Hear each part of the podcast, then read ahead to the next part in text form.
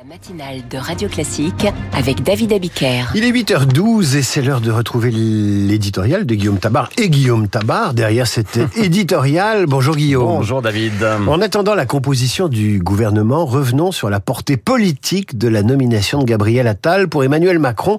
Ce choix est-il lié aux élections européennes de juin? Eh oui, hein, c'est tout à fait lié. Alors, vous savez, beaucoup dans la majorité, je pense par exemple à Édouard Philippe, euh, pensaient qu'il fallait laisser passer les européennes avant de procéder au grand chamboule-tout pour une raison simple. Euh, la liste de la majorité risquant d'être largement distancée par celle du Rassemblement national, eh bien, il pensait qu'il ne servait à rien de gâcher une cartouche s'il fallait recommencer après une éventuelle défaite.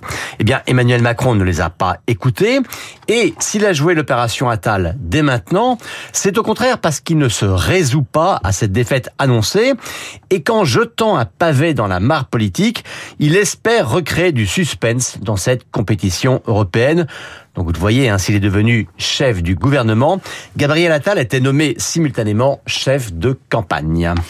Chef de campagne, c'est-à-dire que Macron met en place le match Attal-Bardella. Et oui, hein, ça a été beaucoup dit.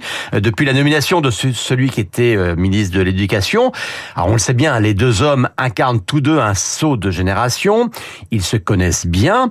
Ils ont rodé leur duel, ou peut-être devrait-on dire plutôt leur duo, lors de nombreux débats télévisés lors de la campagne, de la dernière campagne présidentielle. Alors bien sûr, informellement, le Premier ministre ne sera pas tête de liste, mais je suis prêt à parier que plusieurs chaînes de télé voudront organiser un face-à-face à Tal Bardella. Ah, vous croyez vraiment? Certainement. D'abord qu'elles seront convaincues de battre des records d'audience, et ensuite euh, avec l'espoir d'anticiper peut-être une autre confrontation plus décisive encore à l'avenir. Alors pour Macron, que signifie cette personnalisation maximale espérée de la campagne européenne Eh bien, c'est le pari de la bipolarisation de la vie politique. Vous savez, hein, les européennes en général, c'est la multiplication des listes et c'est la possibilité pour d'autres forces de créer la surprise. Alors, euh, certains pensent que ce sera Raphaël Glucksmann, euh, d'autres que, ça peut être François-Xavier Bellamy, d'autres encore que ça peut être Marion Maréchal. Bref, installer le match Attal-Bardella, c'est espérer une affiche qui marginalise tous les autres.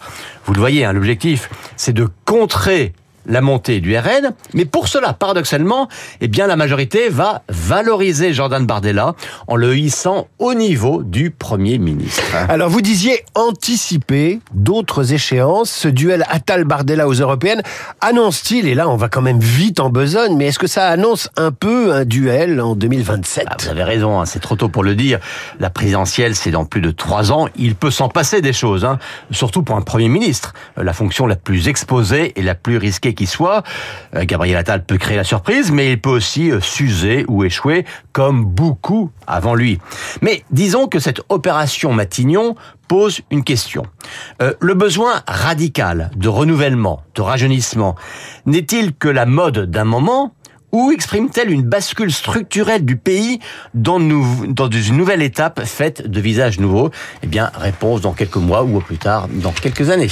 Merci Guillaume. Euh, on va reparler politique à 8h40 avec Franz Olivier Gisbert, notre esprit libre du jeudi. Il va nous donner lui aussi son regard sur cette période de transition euh, politique. Je vous garde un peu, euh, Guillaume Tabar. Est-ce que, bah, j'imagine que vous avez vu Indiana Jones? Oui, bien sûr. Il y a quelques années quand même. Indiana Jones qui était à la recherche de l'arche perdue. Eh bien, nous recevons ce matin une sorte d'Indiana Jones à sa façon, puisque c'est un spécialiste de l'arche d'alliance. Et qu'il a retrouvé Qui contenait, bah, on sait pas, non, non, s'il les retrouve, alors à ce moment-là, on aura un énorme scoop. Hein. Là, vous pouvez faire une heure, alors. Alors, en fait, l'homme dont je parle, l'homme dont je parle, spécialiste de l'arche d'alliance, c'était l'administrateur du Collège de France. Sa mission, enseigner la recherche en train de se faire. Il est le premier non-français à diriger l'institution, à diriger ce Collège de France créé en 1500 30 par François Ier, Thomas Romer, tout de suite dans la matinée.